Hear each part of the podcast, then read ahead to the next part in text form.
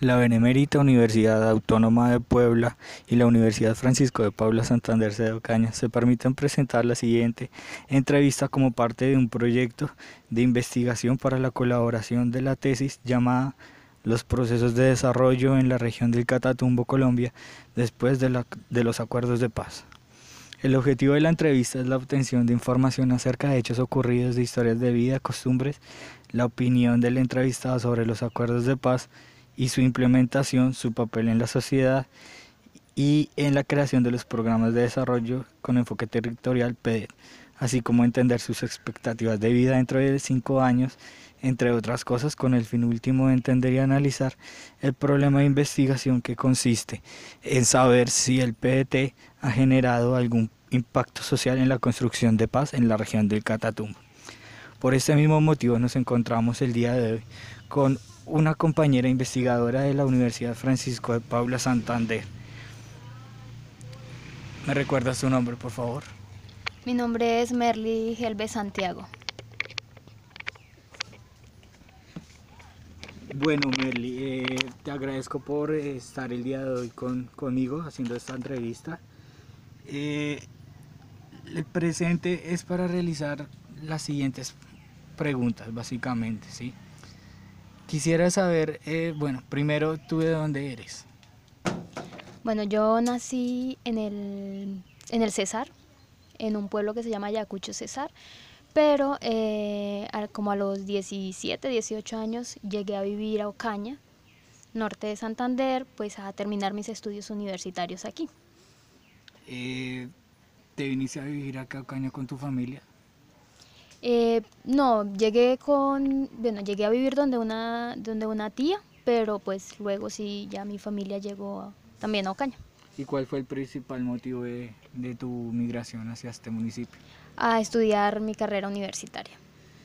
Ok, muy bien. Eh, ¿Desde hace cuánto? Bueno, tengo conocimiento de que has recorrido amplias zonas de la región del Catatumbo. ¿Cuál fue tu primera vez que hiciste un recorrido por la región del Catatumbo y los municipios del Catatumbo? Eh, sí, he estado en, he estado en varios municipios del Catatumbo. Eh, entré al Catatumbo en el 2016, a mediados de 2016, cuando empecé a hacer un acompañamiento a organizaciones sociales y juntas de acción comunal para tratar todo el tema de pedagogía de paz cuando eh, se empezaba a hablar de, lo, de los acuerdos de paz que se iban a firmar entre el gobierno nacional y la guerrilla de la FAREP. ¿Se puede decir que eso fue como a mediados del 2014-2015? No, eso fue en el 2016, a mediados de 2016, cuando ya iba a haber la, la firma del acuerdo de paz. Ah, cuando ya se empezaba, sí, ya iba pronto a hacerlo de la firma de paz. Ok, eh, ¿y cuál fue el primer municipio al que fuiste? El primer municipio fue Tibú. ¿Por qué Tibú? Eh, íbamos a hacer una, un recorrido por los principales municipios del Catatumbo que eh, tenían más coca, que se decía que tenían más coca dentro de la región y Tibú pues era el principal municipio con coca. ¿Qué pudiste analizar de ese proyecto que realizaste ese día ya? Bueno, pues evidenciar que pues la mayoría de los campesinos en la región del Catatumbo basan su economía en los cultivos de coca, eh, que es una región eh, con mucho abandono estatal, con unas condiciones precarias en infraestructura, eh, falta de, una buena educación, de condiciones para la salud de los campesinos. Entonces, eso fue como lo primero que se evidenció así de primero, sobre todo el estado de las vías para poder ingresar hacia esos lugares. Eh, ¿Me podrías describir más profundamente las condiciones de, del municipio, de las calles, de la gente?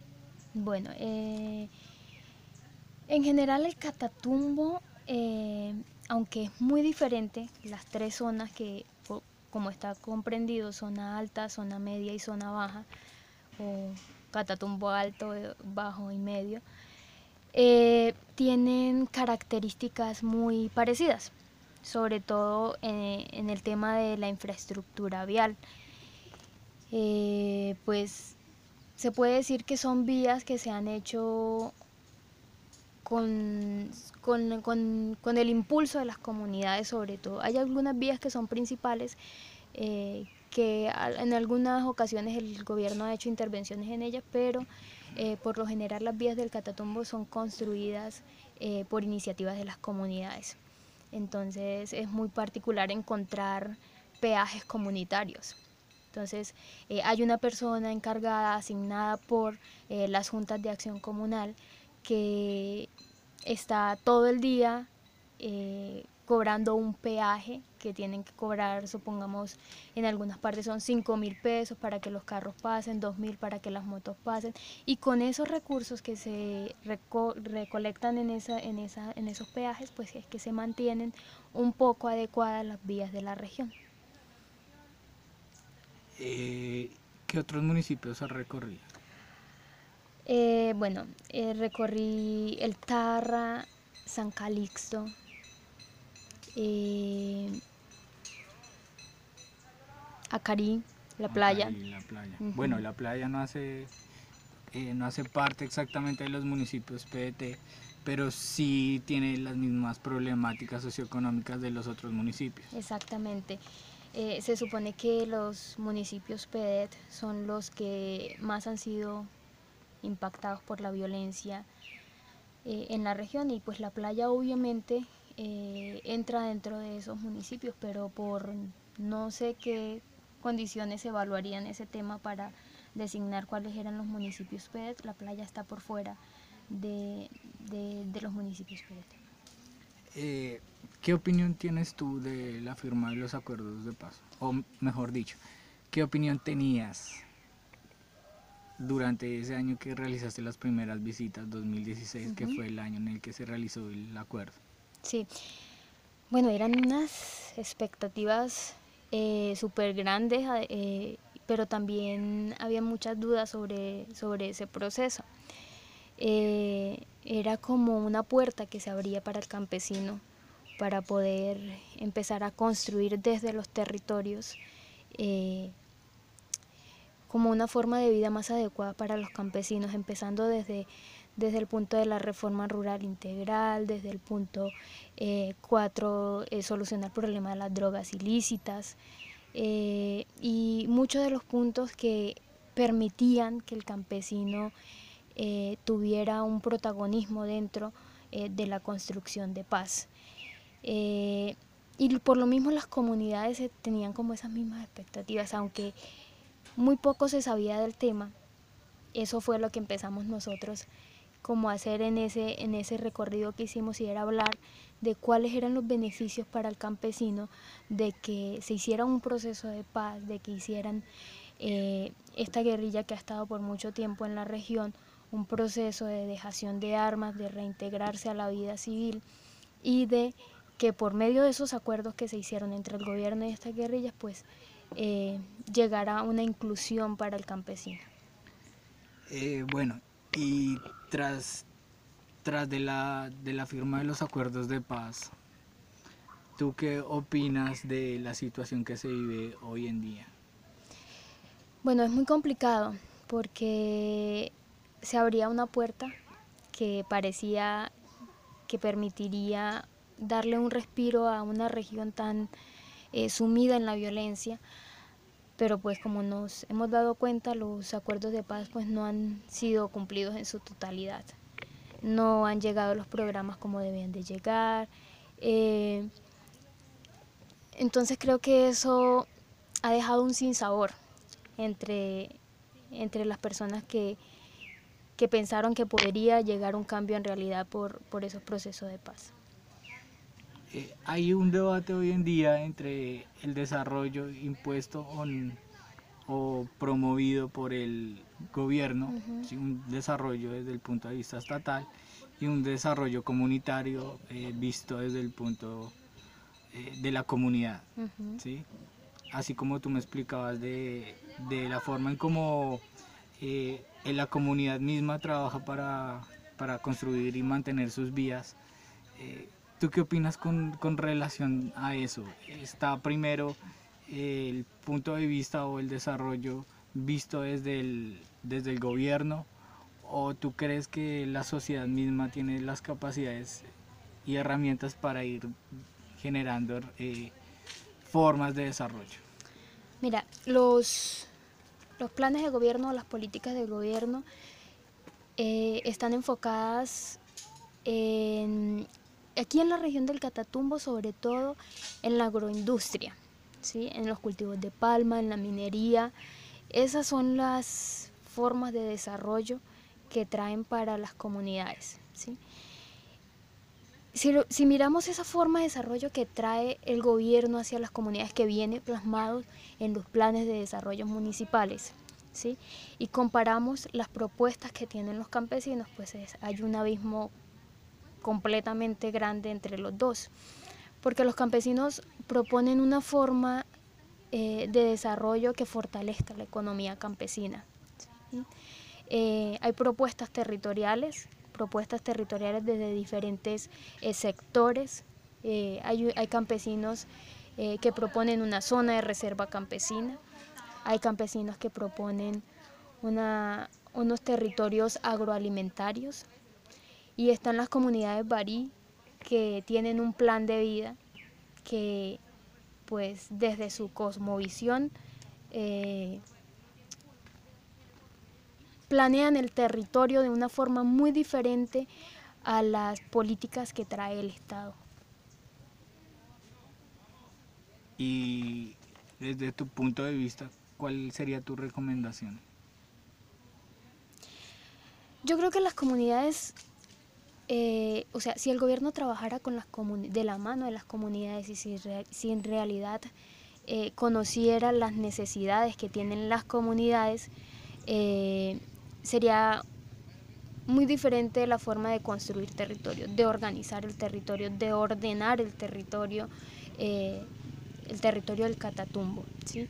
Las comunidades tienen amplio conocimiento de qué es lo que quieren, qué es lo que ellos desean para sus, sus, comunidades, que al fin y al cabo son ellos los que habitan el territorio. Entonces, eh, creo que si se tuviera un poco más en cuenta las, las las intenciones que tiene el campesinado dentro de la región podría eh, haber en realidad un desarrollo para la región. Eh, bueno, eh, finalmente pues quiero hacerte una pregunta sobre dos, dos, temas que van de la mano. Uno es la, economía social y solidaria y la otra es la sostenibilidad. ¿Tú crees que realmente la economía social y solidaria tenga herramientas para, para facilitar la reconstrucción de los lazos y, y de las relaciones sociales.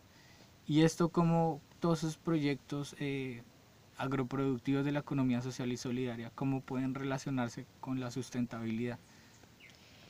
Mira, la economía social y solidaria es un tema que tuvo mucho auge después de, de los acuerdos de paz, porque se empezó a exigir que las comunidades eh, para el tema de proyectos, para el tema de eh, de recursos para que llegaran a las comunidades deberían estar formados en economía social y solidaria.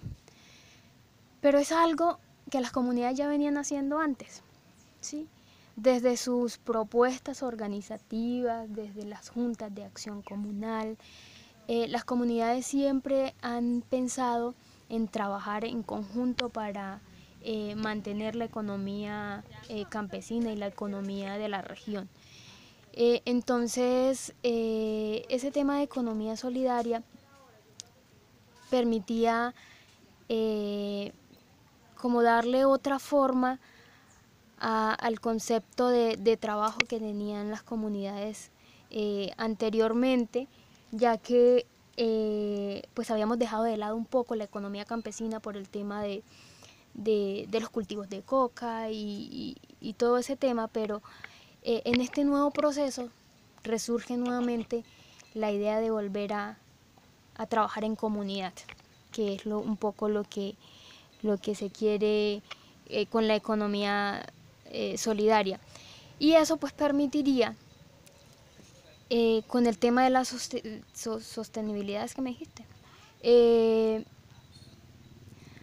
hacer una economía que sea un poco más tanto sostenible con el ambiente, pero también que, que le permita al campesino sentar las bases para construir una economía sólida, ¿sí? que le permita eh, tener centros de acopio, que le permita tener un, encadenamiento productivo eh, sobre los cultivos que ellos generen, ¿sí? porque ese es otro problema que, hay en la región. Está bien, se cultiva otra cosa que no sea la coca, pero eh, el encadenamiento productivo es muy difícil de que el campesino tenga dónde llevar su producto y que se lo compren. que, que lo que se gasta en, en traer el cultivo de un lado a otro no sea mayor de lo que pueda ganar eh, en ese cultivo. Entonces eso, eso también permitiría ese encadenamiento productivo para pues transitar hacia una economía legal, que es lo que se pretende. Eh, bueno, ¿y tú consideras que, que sí pueda existir una paz eh, sostenible y duradera como la prometieron algunos expresidentes? Claro que sí puede, sí puede haber.